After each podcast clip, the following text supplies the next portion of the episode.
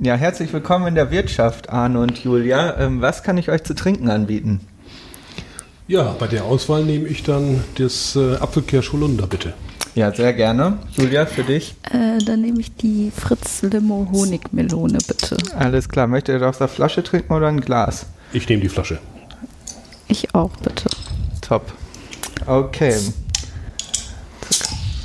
Ja, dann. Ja, dann zum Wohl. Prost. Zum Wohle. Prost.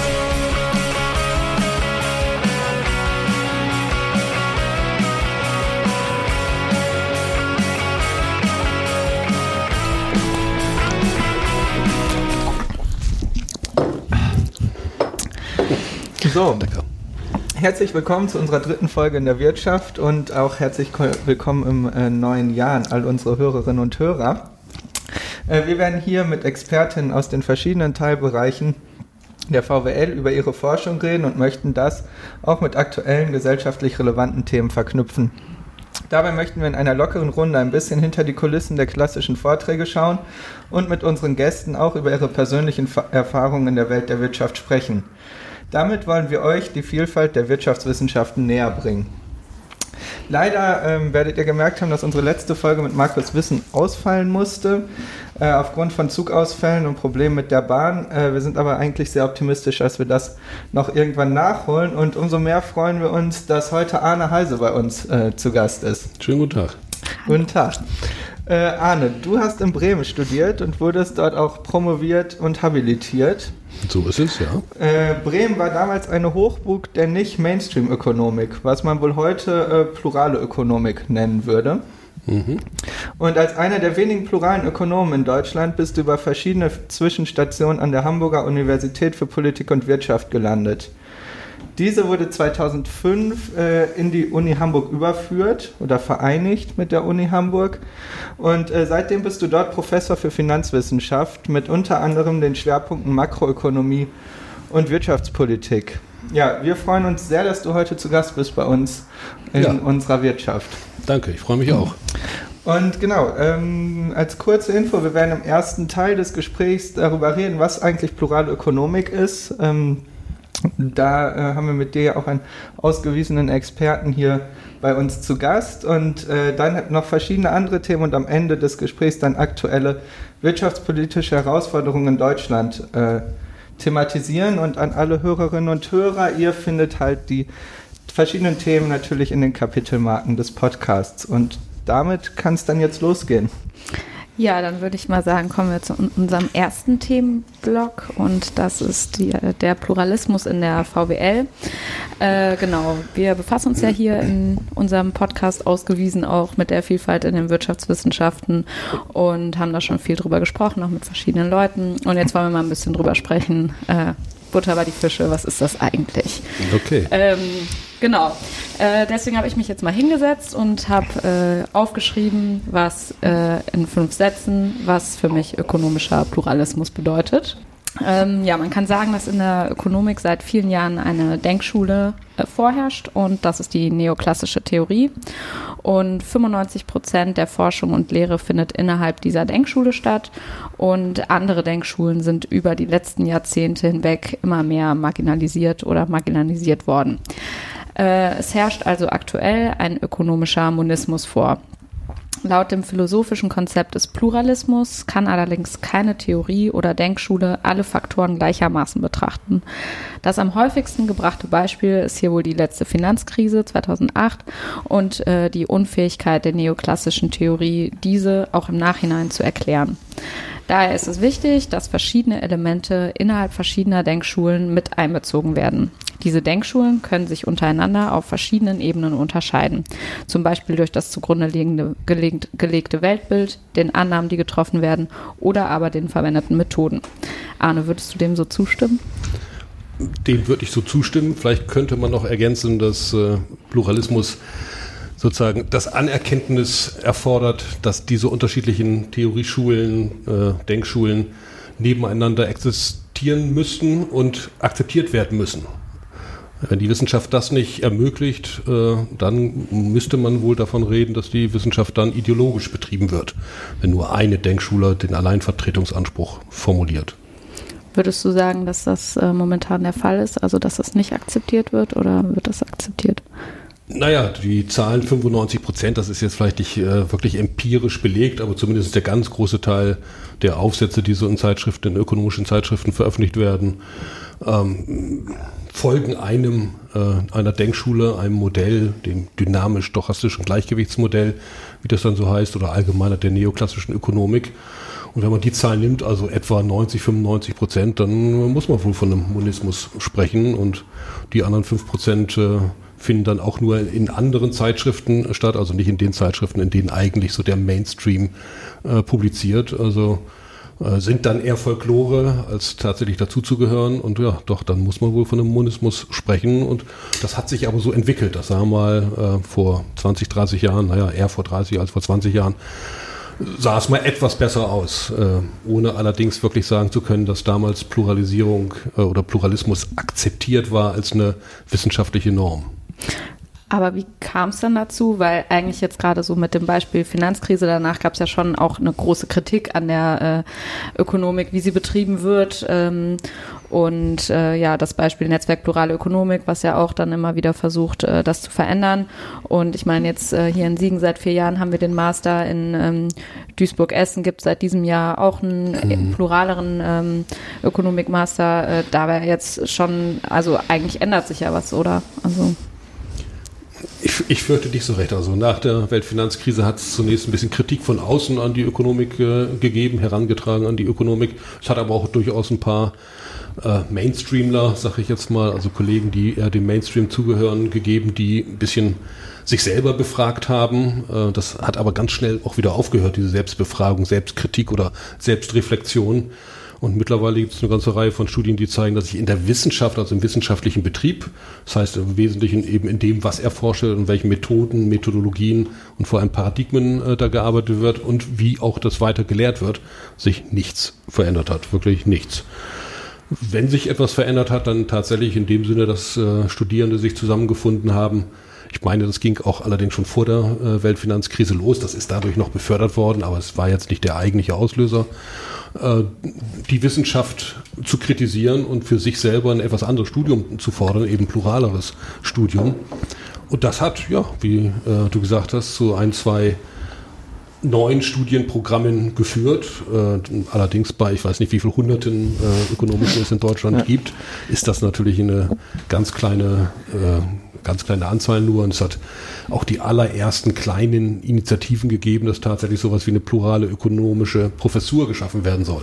Mit dieser Benennung, was immer dann da, äh, wie immer die dann gefüllt werden wird, das wird man noch sehen müssen. Aber immerhin, das sind so erste ganz kleine äh, Pflänzchen, die einen vielleicht hoffnungsvoll stimmen könnten. Ansonsten gibt es viele andere Hinweise an, äh, Anzeichen und vor allem Anreize, die eher dahin gehen, dass es äh, nicht besser werden wird, also nicht pluraler werden wird.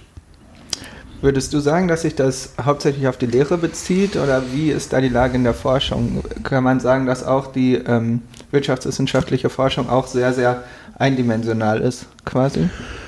Ja, also es gibt die Behauptung, äh, man könnte diese Kritik, dass es zu wenig plural sei, vielleicht tatsächlich an die Lehre richten, weil es da so einen klaren Kanon gibt, der in Lehrbüchern weitgehend festgelegt ist. Aber das sehe auf der Forschungsseite wirklich ganz anders aus. Da gäbe es ganz, eine ganze Reihe von Ansätzen, die diesem Kanon so nicht folgen. Das ist auch ansatzweise richtig. Verhaltensökonomik äh, beispielsweise oder experimentelle Ökonomik. Äh, Komplexitätsökonomik, das sind so Begriffe, von denen man vielleicht sagen kann, die folgen jetzt nicht vollständig dem, dem äh, Mainstream.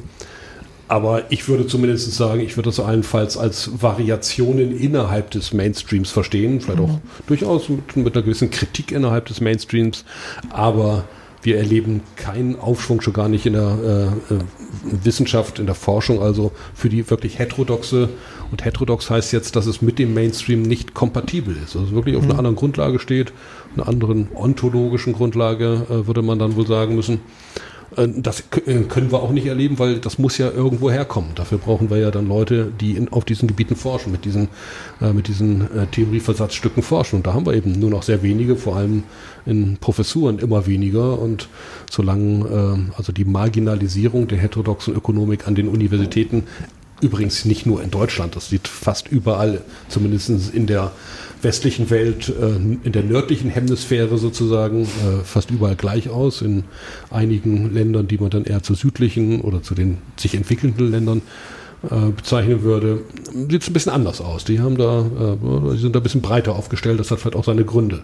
Aber wie gesagt, das ist nicht nur in Deutschland, das ist kein Phänomen nur aus Deutschland, sondern es ist ein weltweites Phänomen. Solange sich das nicht ändert, wird es auch keine Leute geben, die mehr auf diesem Gebiet forschen können kurz äh, ontologisch, du hast gerade von ontologisch gesprochen, für alle, die sich noch nicht mit Wissenschaftstheorie befasst haben. Was bedeutet ontologisch? Ja, bei der Ontologie geht es um die Frage, um was handelt es sich eigentlich bei dem, was ich da untersuche. Also ne, wir, manchmal nennen wir das Marktwirtschaft, manchmal nennen wir das Kapitalismus. Äh, aber was ist das eigentlich? Was ist so das Wesenskriterium äh, oder der Wesenskern dieses Wirtschaftssystems? Und da gibt es unterschiedliche Vorstellungen davon. Die einen meinen, und das ist die ganz große Mehrheit, und ehrlich gesagt, wenn man sich das historisch so ansieht, seit, äh, ähm, seit der frühesten Zeit, seitdem wir über ökonomisches Handeln nachdenken, meinen wir, dass unsere Kernaktion die des Tausches ist. Ne, irgendwie findet man das schon bei Aristoteles, bei Platon. Äh, also wir haben uns irgendwie dran gewöhnt, wir versuchen den Tausch irgendwie zu, zu erklären, zu modellieren, welche Auswirkungen das hat oder auch noch über die Zeit zu strecken, also intertemporal nennt sich das dann immer so schön. Aber es könnte ja auch was ganz anderes sein äh, als Tausch. Ja, etwas, was ein bisschen mehr mit äh, Machtzusammenhängen äh, zu tun hat. Also Tausch ist vor allem was ziemlich, wenn der Markt jedenfalls einigermaßen einigermaßen gut aufgestellt ist, ist Tausch irgendwas Symmetrisches. Ja, der eine gibt was, der andere gibt was und man gibt eben nur so viel, wie man meint, daraus Nutzen zu ziehen. So wird uns das jedenfalls dargelegt. Also symmetrisch, da hat keiner äh, Macht über den anderen. Wenn wir einen äh, wettbewerbsbeschränkten Markt haben, dann kommt da schon mal ein bisschen Macht auch ins Spiel. Aber eigentlich ist das was Symmetrisches. Ähm, marxistische Ökonomen würden eben sagen, äh, grundlegend für unsere ökonomischen Beziehungen sind sehr asymmetrische Verhältnisse mit starken Machtverhältnissen äh, beladene äh, soziale Verhältnisse, also Ausbeutungsverhältnisse vor allem. Andere, äh, eher keynesianisch, postkeynesianische Ökonomen würden vielleicht sagen, Grundkonstituent sind eher ähm, Gläubiger-Schuldner-Beziehungen, die jedenfalls auch wohl kaum als sehr symmetrisch bezeichnet werden können. Mhm. Der Gläubiger hat was, was der Schuldner haben möchte. Also das ist nicht symmetrisch. Also einfach unterschiedliche äh, Grundvorstellung davon, was eigentlich unser Handeln ökonomisch ausmacht. Und eben die, die ganz breite Mehrheit meint es, alles reduzieren zu können auf einfach nur diesen symmetrischen Tausch. Ja, du hast jetzt ja gesagt, dass es nicht nur in Deutschland so ist, dass es sehr ähm, einseitig ist quasi oder sehr von der Neoklassik dominiert wird, ähm, sondern eigentlich in, zumindest in den meisten Ländern des globalen Nordens zumindest so aussieht. Ähm, könnte man da jetzt nicht anstelle der Neoklassik-Vertreter sagen, äh, ja, das liegt einfach daran, dass die Neoklassik den anderen Denkschulen oder den anderen Paradigmen eben überlegen ist und einfach frei nach dem Motto des Survivals of the Fittest halt einfach alle rausgedrängt hat, weil die halt letztendlich nicht so gut sind. Das könnte man sagen, das sagen auch viele Vertreter der Neoklassik. Das wäre vielleicht dann sogar irgendwie nachvollziehbar, wenn wir irgendwann mal eine Situation gehabt hätten, wo alle mit gleichen Startbedingungen starten und äh, dann, also mit gleichen Startbedingungen heißt, sie sind alle mit dem gleichen ökonomischen Kapital ausgestattet, also haben die gleiche Anzahl von Ressourcen, was Professuren angeht, was Forschungsmittel angeht, was wissenschaftliche Mitarbeiter angeht, sind mit dem gleichen äh, sozialem Kapital ausgestattet, also was äh, wichtige Positionen in der Wissenschaft, aber auch außerhalb der Wissenschaft angeht und und und. Also kann man sich eh nicht vorstellen, dass das so eine Situation mal gegeben hat, aber einfach nur als eine Vorstellung, etwa gleiche Startbedingungen jedenfalls. Ähm, und wenn sich dann eine Theorieschule durchsetzt, weiß man nicht, ob die die wirklich bessere, besser erklärende ist, aber zumindest irgendwie die attraktivere dann gewesen mhm. wäre. Aber so war das natürlich nie, sondern wir haben immer sehr ungleiche Startbedingungen gehabt. Wir haben in den 60er Jahren überhaupt eigentlich nur mal eine Chance gehabt, dass heterodoxe Ökonomen in Deutschland, aber das war ähnlich auch wiederum weltweit äh, auf Professuren oder wirklich in den Kern der Wissenschaft gekommen sind, weil dann neue Universitäten gegründet wurden, weil dann eine gesamtgesellschaftliche Rahmenlage war, die nach Neuerung, nach Alternativen sozusagen äh, verlangte. Ähm, so, ne, da ging das dann, aber das ist, war selbst zu diesen Höchstzeiten der Pluralisierung mit, äh, mit sehr viel weniger Ressourcen ausgestattet, als das die äh, als das die Orthodoxie war. Die Orthodoxie hat eben dann auch nie dieses Anerkenntnis der Heterodoxie äh, ausgesprochen, das eigentlich hätte ausgesprochen werden müssen, so aus äh, wissenschaftstheoretischen Gründen, sondern hat versucht von Beginn an die die heterodoxen Ökonomen klein zu halten, zu marginalisieren, also nicht in ihre Journals zu lassen. Und ist dann eben in der Lage gewesen, äh, in, in, in späterer Zeit auch Anreizsysteme zu schaffen, die es den heterodoxen Ökonomen immer schwerer macht. Also Anreizsysteme im Sinne von, wir besetzen Professuren danach, wie viel und vor allem wo die Leute publiziert haben. Und wenn man dann das, wo, vor allem wo die Leute publiziert haben, so festlegt, dass da Zeitschriften mit gemeint sind, in die heterodoxe Ökonomen einfach nicht reinkommen können, dann hat man damit quasi ein Ausschlusskriterium geschafft.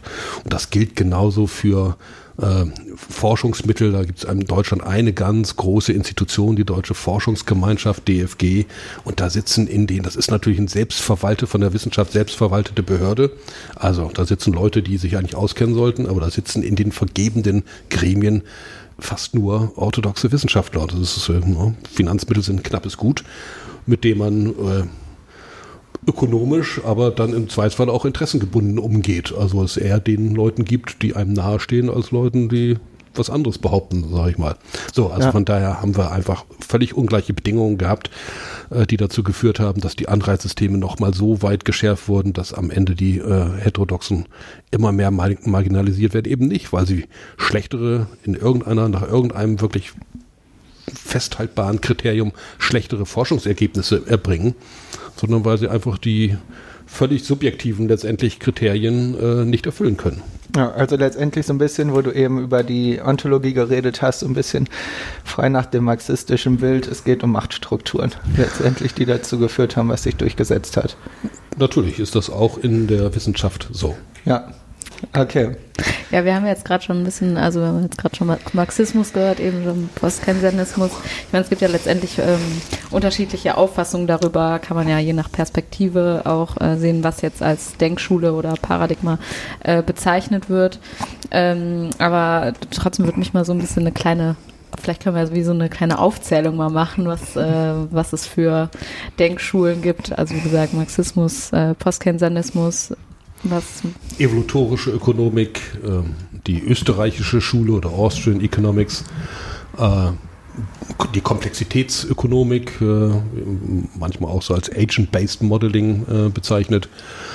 Ähm, ja, kaum noch vertreten in, äh, in Deutschland der Neoricardianismus oder der Sraffianismus, äh, also eine Theorieschule, die sich vor allem an einen italienischen Ökonomen namens Piero Sraffa sehr anlehnt und was in Deutschland nie, jedenfalls nie bei den Ökonomen äh, eine Nachhall gefunden hat, also nie eine professorale Vertretung zum Beispiel gefunden hat, in Frankreich relativ groß ist, ist die sogenannte regulationstheoretische Schule, also eine neu-marxistische Schule. Es gibt eine ganze Reihe von äh, Marxisten, die sich irgendwie über tatsächlich sozusagen die aus die Interpretation des Kapitals hinaus bewegt haben, aber ein paar, die auch durchaus ein bisschen weitergegangen sind. Und das ist zum Beispiel diese Regulationstheorie oder so ein äh, Social Structure of Accumulation Approach, nennt sich das in Amerika ganz ähnlich, ganz verwandt. Die haben in Deutschland nie eine Repräsentation gefunden. Dafür aber sie existieren noch, sehr, sehr wenig ausgestattet.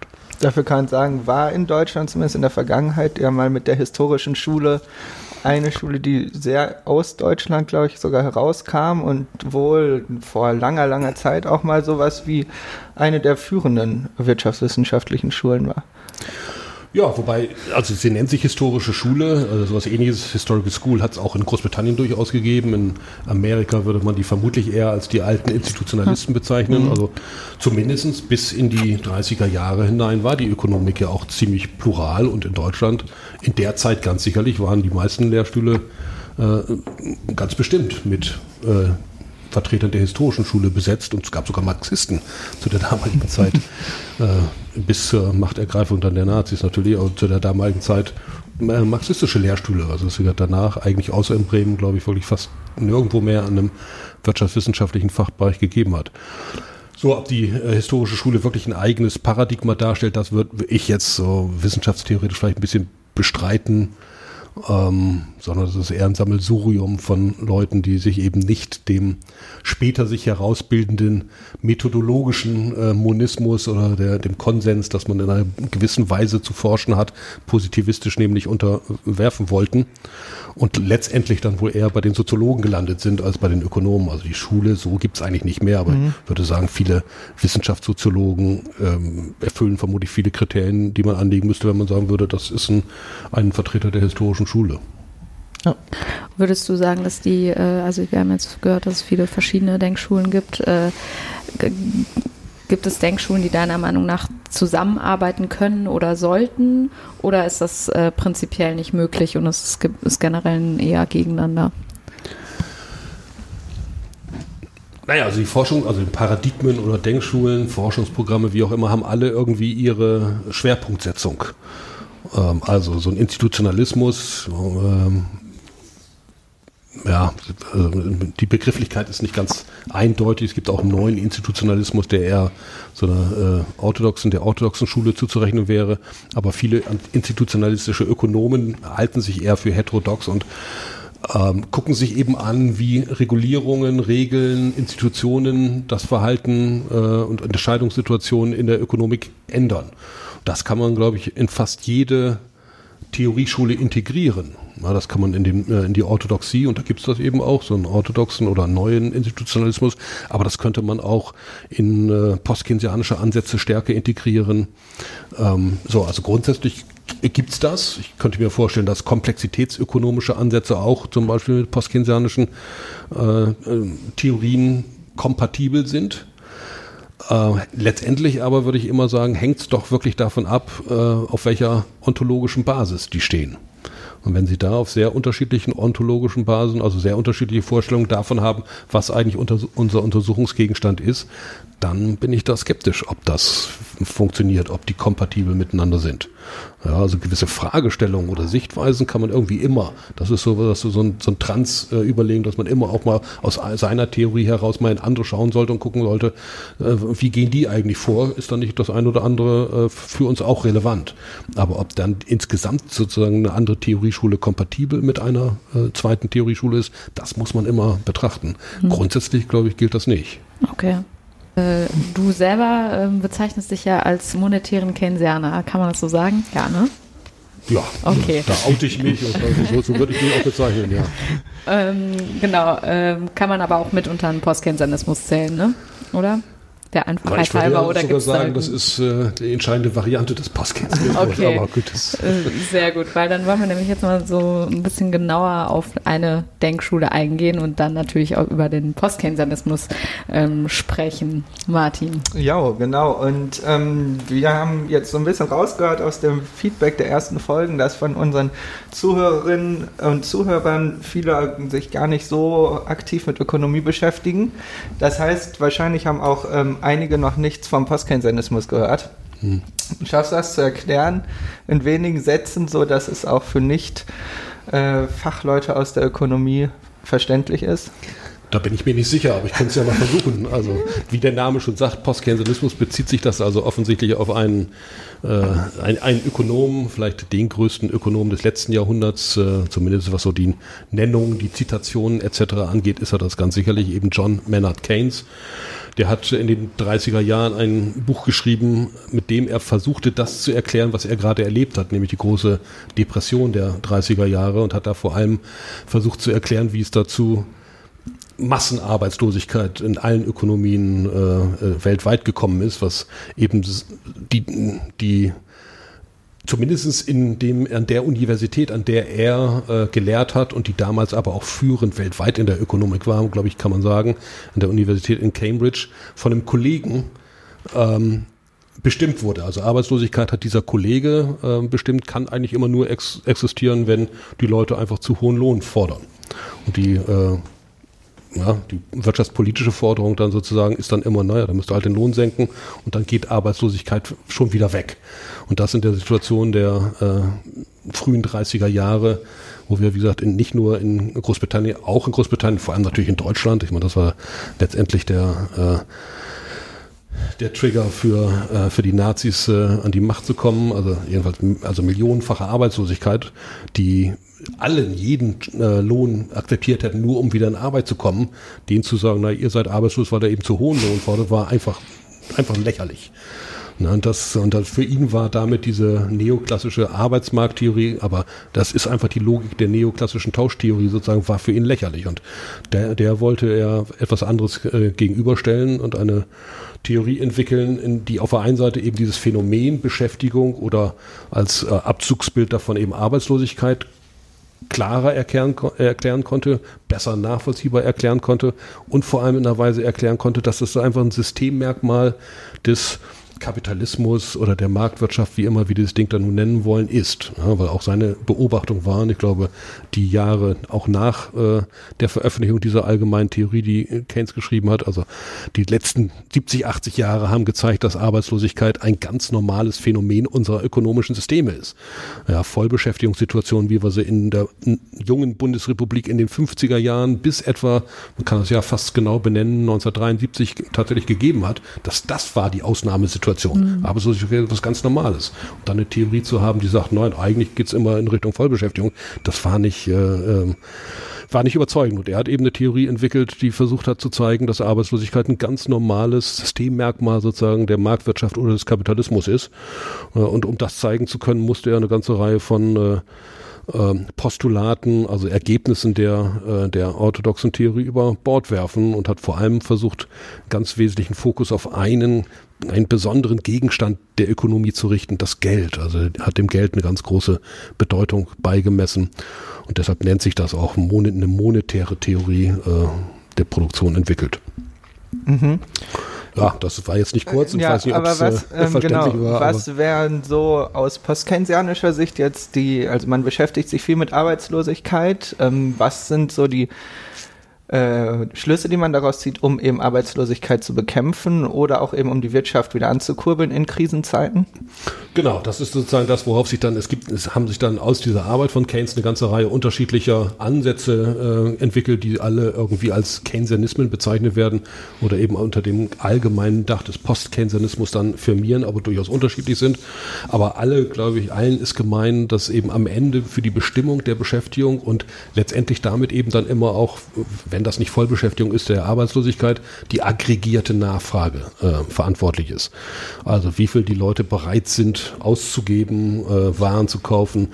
Und aus diesem Waren, konsumtiven Warenkauf leitet sich dann auch der investive Warenkauf sozusagen der Unternehmen ab und das zusammen ergibt dann eben die Anzahl der äh, Menschen, die wir, die die Unternehmen brauchen, äh, um die Waren, die sie glauben absetzen zu können, äh, produzieren zu können. Und wenn das nicht reicht äh, für Vollbeschäftigung, dann ist halt der Rest arbeitslos. Und das wird sich auch nicht ändern. Es gibt da aus dem System heraus keinen Mechanismus, der irgendwann immer mal wieder zu Vollbeschäftigung zurückführt, sondern das würden, glaube ich, alle äh, Postkensianismen sagen, irgendwie muss der Staat dann ja. schon eingreifen.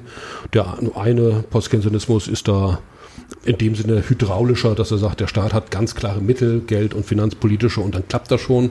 Andere sind ein bisschen skeptischer, die sagen, man muss äh, verschiedene Akteure zusammenbringen, kooperieren lassen, nur dann klappt es, aber zumindest gibt es schon Einflussmöglichkeiten, äh, die man nutzen sollte und die ja auch eine temporär mal in Deutschland beispielsweise ihren Niederschlag gefunden haben, sogar in einer Gesetzgebung. Es gibt in Deutschland ein Stabilitäts- und Wachstumsgesetz. Mhm. Viele kennen heute nur noch den Stabilitäts- und Wachstumspakt auf europäischer Ebene. Mhm. Äh, das ist so ein, eben gerade eine sehr orthodoxe äh, Einschätzung von, von Finanzpolitik. Es gibt ein Stabilitäts- und Wachstumsgesetz. Das hat bis heute Gültigkeit, aber wird quasi unterlaufen durch andere Regulierungen. Und das war ein keynesianisches Gesetz. Das sagte, wann immer die äh, Volkswirtschaft sich in einer depressiven oder rezessiven Situation, also konjunkturellen Abschwung befindet, muss der Staat eingreifen. Und wenn immer sich in einem konjunkturellen Aufschwung befindet, über die Vollbeschäftigung hinaus und Inflation zum Beispiel droht, dann muss er dämpfend einwirken. In jedem Fall muss er eingreifen. Das, das gibt es heute noch. Es hat nur keine so Automatismen, äh, dass der Staat das auch unbedingt machen muss, äh, sondern es kommt immer dann auf die Couleur der Regierung an, ob sie das äh, ausfüllt oder nicht. Aber es existiert immer noch. Ja, ähm, ja, das ist ja auch eigentlich ganz interessant. Das heißt quasi auch in Krisensituationen ist der Staat quasi eher angehalten, Geld auszugeben, falls es von alleine nicht funktioniert, um die Wirtschaft wieder anzukurbeln. Ja, so allgemein, wobei äh, Geld ausgeben allein äh, reicht vermutlich nicht. Also A, muss es, wie gesagt, schon, würde ich jedenfalls sagen, schon abgestimmt werden mit anderen makroökonomischen Akteuren, die sonst im Zweifelsfalle dagegen wirken könnten. Also die Geldpolitik. Welche Akteure wären das so? Ja, das wäre zum Beispiel die Geldpolitik, also die mhm. Notenbanken, die können natürlich äh, jede expansive Finanzpolitik mit einer entsprechend restriktiven Geldpolitik konterkarieren und möglicherweise haben sie sogar Anreize, das grundsätzlich genauso zu machen. Und äh, dazwischen irgendwo, weil das Preisniveau äh, wird letztendlich auch über Lohnverhandlungen mitbestimmt. Also letztendlich sind da auch die Sozialpartner dann irgendwie mit in der Verantwortung. Also wenn eine gute Beschäftigungsentwicklung mit starken Nominallohnentwicklungen, die von keiner Produktivitätsentwicklung gedeckt sind, einhergehen würde, dann hätte das vermutlich äh, inflationäre Entwicklungen mhm. zur Folge und der kann sich eine Zentralbank nicht so ohne weiteres entziehen, dann da vielleicht gegenzuhalten. Ja, da kann man relativ leicht jedenfalls sehen, dass unterschiedliche Akteure in unterschiedlichen konjunkturellen Situationen möglicherweise Handlungsanreize haben, die nicht zueinander passen und die sich dann gegenseitig blockieren. Ja. Ja und da müsste man dann zum Beispiel ähm, Maßnahmen oder Institutionen vielleicht entwickeln, die das verhindern, dass es zu diesen Blockaden kommt. Aber allgemein jedenfalls der Staat muss versuchen, eine andere Situation mitzubewirken, eine andere Marktkonstellation, so kann man das vielleicht auch bezeichnen, als einfach es im Laissez-faire, im, im, im, Alleinlauf äh, so gehen zu lassen. Vielleicht können wir noch kurz über einen Mindestlohn sprechen, weil wir ja jetzt gerade auch schon ein bisschen über Lohnpolitik gesprochen haben. Es steht ja eine ähm, Erhöhung des äh, Mindestlohns auf 12 Euro im Raum. Ähm, die Neoklassik sieht das ja so, dass äh, die meisten, in den meisten Fällen das zu negativen Auswirkungen auf äh, die Beschäftigung führt. Ähm, was würdest du dem entgegnen oder was sagt äh, der, der, Postkensernismus, äh, dazu? Wie bewertet man da Mindestlohn? Ja, der Postkensernismus hat sich erstmal äh, sehr spärlich leider nur mit Mindestlohn beispielsweise befasst. Also Postkenserner liegen mehr ihr Augenmerk auf Geld, Kredit, Finanzmärkte, äh, Geldpolitik, Finanzpolitik nicht so sehr auf die Lohnpolitik. Gleichwohl gibt es erste Ansätze, eben auch Mindestlohnauswirkungen zu, zu modellieren, zu untersuchen. Und äh, ja, der, diese wenigen Modelle, die es da gibt, kommen eigentlich alle zu dem Ergebnis, das sich auch letztendlich empirisch wiederfindet, nämlich dass äh, Mindestlohneinführungen keinen nachweislichen Effekt auf die gesamtwirtschaftliche Beschäftigung hat. Ja, auf einzelne Sektoren und Branchen möglicherweise schon, aber nicht auf die gesamtwirtschaftliche Entwicklung. Und genau das ist ja das, was wir in Deutschland auch erlebt haben, als 2015 der, der Mindestlohn eingeführt wurde auf einer relativ niedrigen äh, Ebene, 8,50 Euro, mittlerweile mehrfach angepasst wurde, allerdings immer nur um die inflationäre Entwicklung äh, nachzubilden, sozusagen, sodass der reale Mindestlohn quasi immer konstant geblieben ist. Und wenn wir jetzt drüber nachdenken, den auf 12 Euro anzuheben, dann ja auch nicht einfach, ach, machen wir mal jetzt 12 Euro, sondern dahinter steht die Überlegung, dass es ein Mindestlohn sein sollte, der, wenn man den quasi sein Leben lang bekommt, man am Ende, wenn man dann in Rente geht, von der daraus sich ableitenden Rente leben kann, also nicht in Armut verfällt. Mhm. Wenn man jetzt noch bei 8 Euro, nein, zurzeit sind wir bei knapp 9,5 Euro, aber das reicht zum Beispiel nicht aus. Dann ja. geht man einfach sehenden Auges in Altersarmut und das äh, finde ich durchaus berechtigt, sagen Gewerkschaften, Sozialdemokraten und andere, das müssen wir uns nicht antun, also mindestens 12 Euro. Und ein Postkensianer würde sagen, das ist sicherlich eine Größenordnung, die weiterhin keine großen negativen Beschäftigungsauswirkungen haben wird. Also mit anderen Worten, äh, das kann man machen. Ich will nicht sagen, normativ macht das. Das müssen die eigentlich sollten es die Tarifpartner selber mhm. machen, aber da hat ihnen jetzt die Mindestlohnkommission sozusagen die, das Heft aus der Hand genommen. Also das sollte dann der Mindestlohnkommission, wenn sie Vorstellungen haben, dass auch Altersarmut nicht unbedingt äh, sinnvoll ist, dann sollten sie, sollte man das machen. Und man ja. muss nicht befürchten, dass das dramatische Beschäftigungseffekte zur Folge hat. Okay, Neoklassiker, Neoklassikerin würde wahrscheinlich genau das Gegenteil sagen. Ne? Ja, sie haben es immer gesagt und ja. sie sind immer empirisch widerlegt worden. Ja. haben dann immer versucht, äh, nein, sie haben eigentlich nicht versucht, das zu erklären, sondern sie haben schlichtweg die äh, Empirie ignoriert und ja. sagen immer noch dasselbe weiter. Okay, dann kommen wir jetzt äh, zum, zum Element der Fragentrommel. Ähm, wir haben leider unsere Trommel nicht dabei. Deswegen machen wir das jetzt mal so, ähm, dass ich diese Zettel schüttel und Martin darf okay. ziehen. Okay, dann haben wir an dich Die Frage, die ist auch aktuell passend. Es hat ja gerade das Weltwirtschaft, äh, Welt World Economic Forum in Davos angefangen. Und da wäre unsere Frage, was würdest du sagen, wenn du auf dem Weltwirtschaftsgipfel in Davos eine Minute Redezeit bekommen würdest? Oha. also ich weiß nicht genau, worum sich das äh, Weltwirtschaftsforum jetzt thematisch dreht. Man müsste das vermutlich eigentlich irgendwie ein bisschen thematisch. Ungleichheit, Ungerechtigkeit, Ungleichheit, Ungerecht, Unver Ungerechtigkeit und Klimaschutz. Das sind, glaube ich, die zwei. Wobei vermutlich nicht der innere Zusammenhang dessen irgendwie thematisiert wird, aber Wäre klar, schön, also äh, eigentlich müsste man nicht. irgendwas zum Klimaschutz äh, natürlich sagen und äh, äh, da so ganz Thunberg-mäßig sagen, da müsst ihr einfach mehr ähm, euch mehr drauf stürzen und ihr müsst, ihr müsst einfach da jetzt eure Vorbehalte, äh, politischen Vorbehalte, Interessenvorbehalte äh, über Bord werfen, wenn wir künftig, also ich vielleicht nicht mehr, mich wird das nicht mehr so betreffen, was die Lebenserwartung angeht, aber zumindest die jüngeren Generationen, meine Kinder, wenn die noch Lebenserwartung haben sollen, dann, äh, dann müsst ihr jetzt wirklich anders handeln. Aber da bin ich nicht Experte, von daher würde ich da vermutlich nichts zu sagen, sondern ich würde dann eher was zur Ungleichheit sagen und da ist, ist es, glaube ich, offensichtlich, dass die Ungleichheit Formen angenommen hat, die erstens irgendwie nicht mehr mit irgendwas zu erklären ist, nicht mehr, ja, also da gibt es keine Begründung, keine Rechtfertigung mehr für das ein Prozent der Weltbevölkerung über 80 oder 90 Prozent äh, des Vermögens und fast so viel des Einkommens am Ende verfügt. Das ist nicht mehr zu erklären und es hat, äh, das glaube ich ist auch klar, einfach negative Auswirkungen auf äh, unsere wirtschaftliche, soziale, politische Entwicklung. Also ich würde sagen, das auch, mittlerweile ist es schon ein bisschen äh, anerkannter, aber auch das glaube ich noch nicht hinreichend. Das muss eins der zentralen Themen für die Gestaltung von vor allem Steuersystemen sein, Sozialsystemen, da können wir eingreifen. Das ist das, wo der Staat wiederum ein bisschen eingreifen kann. Hat er ja auch in der Vergangenheit in Deutschland häufig gemacht, aber leider in die entgegengesetzte Richtung. Das Steuersystem hat sich in den letzten 20 Jahren so entwickelt, dass, ein, ähm, dass die Ungleichheit nach Besteuerung größer geworden ist, als sie vorher war. Also es ist ein Steuersystem, nicht, dass es fa- falsch verstanden wird, hat immer noch einen umverteilenden Faktor von oben nach unten oder eigentlich ehrlich gesagt eher aus der Mitte nach unten und ein bisschen nach oben. Aber trotzdem, es komprimiert schon ein bisschen die äh, Nachsteuer äh, ähm, aber dieses Komprimieren ist weniger geworden. Ja, und das muss umgedreht werden. Also sind wir völlig falschen Weg gegangen und das muss langsam erkannt werden. Darüber würde ich vermutlich sprechen. Schönes Thema. Ja. Ja. Ja, Wobei ich es auch spannend Thema, finde, aber- äh, das auf jeden Fall zu verknüpfen.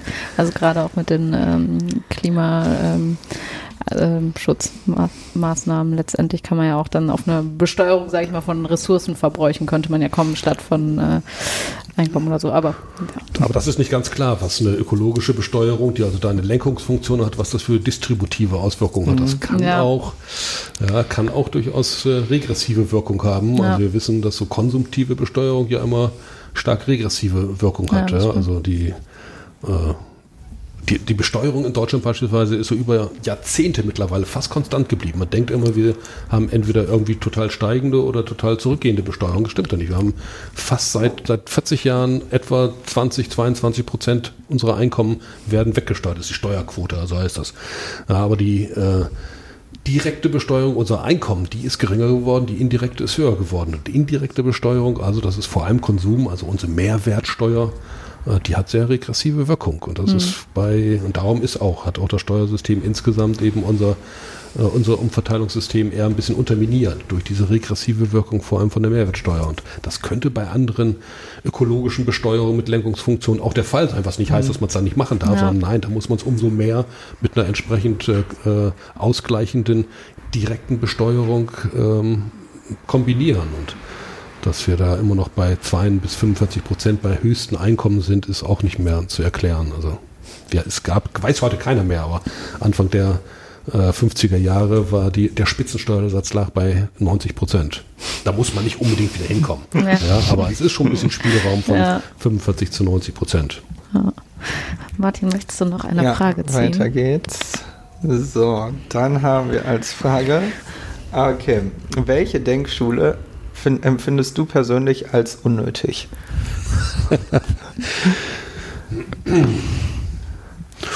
Ja, es, klar, ich empfinde nicht nur als unnötig, sondern tendenziell gefährlich äh, die allgemeine Gleichgewichtstheorie, also die neoklassische Denkschule, die nun, aber damit würde ich mir den Zorn eben von irgendwas um die 80 bis 95 Prozent der Kollegen äh, zuziehen. Und als Pluralist würde ich ja auch nicht sagen, dass sie zu verschwinden hat, solange es mir nicht gelingt, die zu falsifizieren sozusagen, also eben zu zeigen, dass sie mit der empirischen Realität einfach nicht konform geht oder dass sie klare interne äh, Konsistenzmängel hat, also logische Mängel hat. Das letztere gelingt mir nicht, da setze ich mich auch nicht hinreichend genug mit auseinander, glaube ich. Das erste, dass es empirische Widersprüche gibt, meine ich schon, an einigen Stellen kann man das zeigen, aber nicht hinreichend, um wirklich zu sagen, die muss jetzt weg. Mhm. Ja, also von daher, ich würde ihr weiterhin eine Existenzberechtigung als Pluralist zugestehen, aber nicht mehr mit, mit dieser Dominanz, das darf einfach nicht sein. Ja. Willst du noch eine machen? Sollen wir noch eine ja, machen? Ja. Oder? Ah, okay, dann darfst du noch mal ziehen. Sehr gerne. So. Äh, ja, oh, jetzt äh, eine ähm, zukunftsweisende Frage. Oh. Und zwar, du hast ja schon gesagt, die Keynesianer oder Keynes hat sich ja vor allem aus viel mit Krisen beschäftigt. Und jetzt wäre unsere Frage an dich, äh, wann kommt denn die nächste Krise? Die, vielleicht sind wir ja schon in der nächsten Krise, wenn mit Krise jetzt einfach nur eine, in Anführungszeichen, normale konjunkturelle Entwicklung ist, dann kommt die immer so alle vier bis sechs Jahre. Das ist jetzt nicht so schwer zu prognostizieren. Wenn eine richtig große ökonomische Krise gemeint ist, kann ich das äh, jetzt irgendwie natürlich auf Jahre nicht sagen, aber ich würde es mal andersrum formulieren. Die Hoffnung, dass die nächste große Finanzkrise erst wieder in 90 Jahren kommt, also zwischen den großen Krisen so äh, Anfang der 30er und dann Anfang der 10er des nächsten Jahrhundertsjahres, also knapp so 80 bis 90 Jahre dazwischen. Diese Hoffnung, also die nächste kommt dann erst wieder am Ende des Jahrhunderts oder erst im nächsten Jahrhundert, die würde ich so nicht tragen. Also ich fürchte, die, äh, die die Einschläge relativ großer Finanzkrisen könnten, wenn wir nichts machen, wenn wir schon wieder dabei sind, die Finanzmärkte eher zu deregulieren als mhm. zu regulieren, könnte sehr viel schneller kommen. Und wir wissen heute immer noch nicht ganz genau, wie die Belastung vieler Banken so mit sogenannten toxischen Papieren ist. Also vielleicht steht sie sogar schon vor der Tür. Ich glaube das nicht so sehr. Also ich glaube, die Wahrscheinlichkeit ist eher gering, aber ausschließen kann man das auch nicht. Mhm. Also ich fürchte, sie wird jedenfalls nicht wieder 90 Jahre auf sich warten lassen. Das, glaube ich, kann man sagen. Ja, komm, ich würde sagen, weil es so viel Spaß macht, nehme ich noch eine. Welche? Dann, äh, dann hast du es aber auch gleich Hallo, geschafft. Das ist ja richtige Anarchie. ja. Du nimmst dir einfach die Fragetrommel. Und zwar, ah ja, wer ist dein Lieblingsökonom oder deine Lieblingsökonomin? Ja, muss das lebend sein oder? Ist egal. Ja, ich meine, dann ist als Postkensianer natürlich klar. Ich glaube, das ist das Pflicht, als Postkensianer Keynes zu sagen? Oder? Nö, es nee. gibt wieder auch Postkensianer, die vermutlich jetzt eher Kaletzky äh, benennen würden oder Minsky vielleicht. Das nicht, aber also ich gehöre eben zu den Postkensianern, die schon meinen, dass wenn, wenn, wenn man Keynes im Namen führt, muss man sich auch irgendwie auf ihn beziehen und nicht nur muss man sich beziehen, sondern daher kommt das. Und ich glaube schon, er hat vieles verdammt richtig gesehen nicht alles vollkommen durchdacht. Da hängen wir jetzt noch ein bisschen, das hat vielleicht auch ein bisschen dazu geführt, dass es den Postkensianismus so äh, vereinheitlicht noch nicht gibt äh, und die, diese keynesianische Revolution, die einige ja so gesehen haben in den 60er Jahren oder 50er Jahren vielleicht, eigentlich wirklich nie gegeben hat, würde ich behaupten. Ähm, also er hat da ein bisschen Schuld, aber ich glaube, er hat unglaublich viel wirklich richtig gesehen und da müssen wir weiterarbeiten und das sollte der Bezugspunkt sein. Meiner bleibt es jedenfalls. Ja, bevor Martin sich jetzt noch eine Frage aus der Fragetrommel nimmt, äh, machen wir mal weiter und kommen zum aktuellen Thema. Genau, ah, da bin ich schon wieder dran. Ja, Mensch. ähm, ich übernehme hier langsam die Sendung. Ähm, genau, und zwar äh, haben wir uns gedacht, über was können wir mit dir reden? So, wir haben schon ein bisschen gered darüber geredet, dass der Staat eine Rolle spielt in der Wirtschaft und äh, jetzt wurde letzte Woche der Haushaltsüberschuss des letzten Jahres veröffentlicht und äh, da habe ich jetzt ein Zitat mitgebracht von Zeit Online. Äh, vom 13.01.2020 ist der Artikel, hm, das will ich einmal gerade vorlesen. Äh, trotz der schwachen Konjunktur im vergangenen Jahr hat der Bund erneut einen Milliardenüberschuss erwirtschaftet. Nach vorläufigen Berechnungen belaufe sich das Plus auf 13,5 Milliarden Euro, teilte das Bundesfinanzministerium mit. Wir hatten ein bisschen Glück und natürlich haben wir auch gut gewirtschaftet, kommentierte Finanzminister Olaf Scholz äh, von der SPD das Jahresergebnis. Er will nun mehr investieren. Union und FDP rufen derweil nach Steuersenkungen. So, was ähm, hältst du davon? Erstmal ist es gut, dass so ein äh, Überschuss erwirtschaftet wurde, ein Haushaltsüberschuss. Nein. Nein. Okay, also, also erstmal muss man warum nicht? Erstmal muss man vielleicht sagen, mit dem Haushaltsüberschuss kann man gar nichts mehr machen. Der ist das Ergebnis sozusagen des Wirtschaftens der, der, der letzten Periode, des letzten Jahres. Wir können jetzt nur in der zukünftigen Periode anders wirtschaften, sodass am Ende entweder ein größerer, keiner oder sogar ein Negativergebnis rauskommt. So, und ich hätte in der Vergangenheit wohl schon so gewirtschaftet, dass da kein Überschuss rauskommt. Weil, äh, warum nicht? Weil erstens wir riesige öffentliche Bedarfe haben, vor allem im investiven Bereich, die man hätte finanzieren sollen, würde ich sagen. Und äh, ich habe bisher immer noch nicht die Logik verstanden, warum man sich nicht verschulden sollte oder warum man sogar einen Überschuss äh, anhäufen sollte in einer Zeit, wo man auf eine Schuld, die man aufnimmt, man nicht, aber der Staat, der deutsche Staat zumindest zurzeit, sogar noch was draufkriegt. Also wir haben eine Negativverzinsung für deutsche Staatsschuldverschreibungen. Das heißt, du würdest sagen, ähm, also das ist fahrlässig eigentlich, dass Deutschland dann eine große Chance quasi vergibt. Ja, natürlich. Auf, das auf der einen Seite, also zumindest keinen Überschuss. Wir haben dummerweise eine deutsche und europäische Regelung, die vorsieht, dass man sich nicht mehr so viel verschulden darf. Mhm. Das ist jetzt ein Problem. Das haben wir uns selber geschaffen. Auf deutscher Ebene die sogenannte Schuldenbremse haben wir uns selber geschaffen und der, die Partei des äh, jetzigen Finanzministers war da durchaus leider mit im Boot, das äh, zu machen. Also hat er selber Schuld äh, irgendwo und auf europäischer Ebene, aber haben auch gerade mit deutscher Initiative wir das auch beschlossen. Also eigentlich können wir uns eben nicht mehr sehr stark verschulden. Ja, die deutsche Schuldenbremse sieht noch eine Verschuldung um 0,35 Prozent vor. Im Durchschnitt strukturelle Verschuldung nennt sich das dann. Das ist nicht mehr wahnsinnig viel, aber zumindest wären das irgendwas um die 20 Milliarden, glaube ich, pro Jahr wäre äh, bei dem gegenwärtigen BIP sozusagen möglich dann. Und wenigstens das hätte man machen müssen und vielleicht hätte man sogar irgendwelche rechtlichen Konstruktionen versuchen finden zu müssen, wie man sich noch weiter verschuldet, jenseits des eigentlichen Budgets. Das soll zwar nicht sein, weil das natürlich die Haushaltstransparenz unterläuft, aber wenn man so verdammt dämliche, also ökonomisch dämliche zumindest Gesetze macht, äh, da muss man eben Auswege finden. Aber ich dachte, dass, da könnte man, äh, wenn das genauso hoch investiert wird, könnte man in dem Bereich dann Schulden aufnehmen. Oder gibt es da nicht so eine Regel? Das ist ja schön. Dann wäre es ja wieder die goldene Regel sozusagen. Ja. Ne? Das ist die goldene Regel, dass der Staat sich ja. so weit verschulden darf, wie es investiv ausgibt. Das, ja. das war eigentlich etwa so die äh, Schuldenbremse, wie sie früher im Grundgesetz stand. Da stand ja auch nicht drin, macht was ihr wollt, sondern stand drin, ihr dürft euch nur so weit verschulden.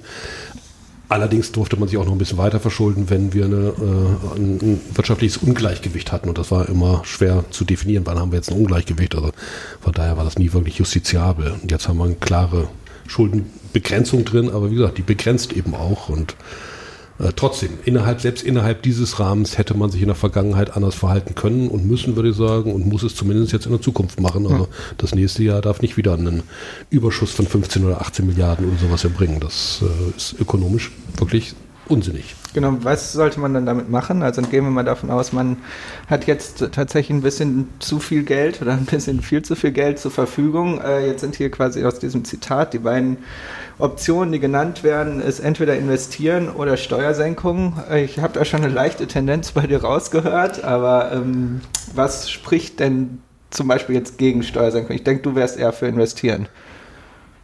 Ja, also auf der einen Seite, weil es äh, große gesellschaftliche Bedarfe äh, gibt. Also meine Kinder gehen in Schulen, da regnet es durch. Das muss nicht sein. Das ist zwar eine kommunale Aufgabe, aber dadurch, äh, dass wir den Länderfinanzausgleich ja jetzt neu geregelt haben, hat sich der Bund auch mehr Zugriffsmöglichkeit auch auf kommunale Investitionen genommen. Also er kann da, äh, kann da mithelfen, das zu regeln. Also wir haben einfach jedenfalls Bedarfe und finde, es gibt keinen Grund, warum man die nicht erstmal jetzt, die scheinen mir größer zu sein als der Bedarf nach Steuersenkung jedenfalls. Mhm.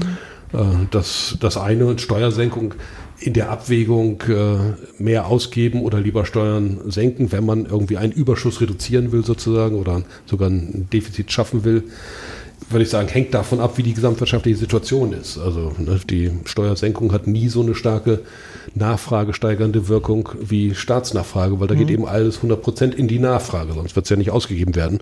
Wird alles, was an Steuern zurückgegeben wird, je nachdem, wer sie bekommt, hängt von der Konsumquote desjenigen ab. Ja, wenn die bei 60 Prozent liegt, wird er eben nur von jedem zurückgegebenen Euro 60 Prozent dann nachfragewirksam werden lassen. 40 Prozent oder 40 Cent eben nicht. Also von daher ist, wenn man vor allem eine Nachfragewirkung damit aus, äh, auslösen will, dann muss man den Staat selber machen lassen und dann vor allem investiv, weil das auch die höchste Multiplikatorwirkung hat.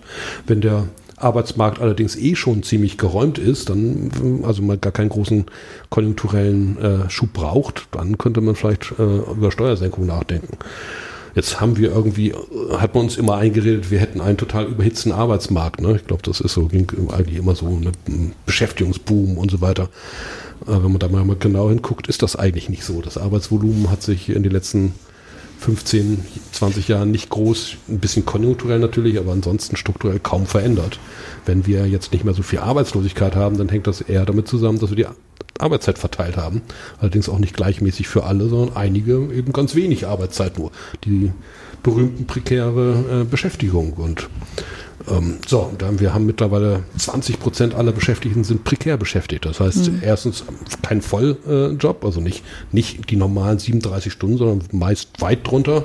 Zweitens natürlich auch arbeitsrechtlich sehr viel schlechter gestellt, kein, häufig keine soziale oder viel geringere soziale Sicherung. Also gut sind diese Jobs eigentlich nicht. Mhm. Und wenn man dann mehr Nachfrage schafft, äh, dann müssen die Unternehmen möglicherweise mal wieder ein paar mehr äh, richtige Vollarbeitsplätze zur Verfügung stellen und umwandeln eben prekäre in voll. Hätte ich nichts gegen. Also mit anderen Worten, ich glaube, der Arbeitsmarkt ist immer noch nicht äh, so überhitzt, dass jetzt nicht noch eine weitere konjunkturelle äh, Impuls das noch äh, verbessern könnte, zumal wir uns in einer konjunkturellen Situation befinden, ja, wo man wohl absehen kann, dass das jetzt auch langsam Spuren am Arbeitsmarkt hinterlassen wird. Ja, also die, die Zeit der ständig fallenden Arbeitslosenquoten ist vorbei. Das, glaube ich, kann man jetzt sagen. Sie wird jetzt wieder steigen. Hoffentlich oder vermutlich jetzt nicht ganz stark, aber sie wird ein bisschen steigen. Und da sofort gegenhalten, würde ich für sinnvoll halten, ja. Also deshalb klar investive Staatsausgaben, nicht Steuern senken, auch wenn ich davon vielleicht profitieren würde.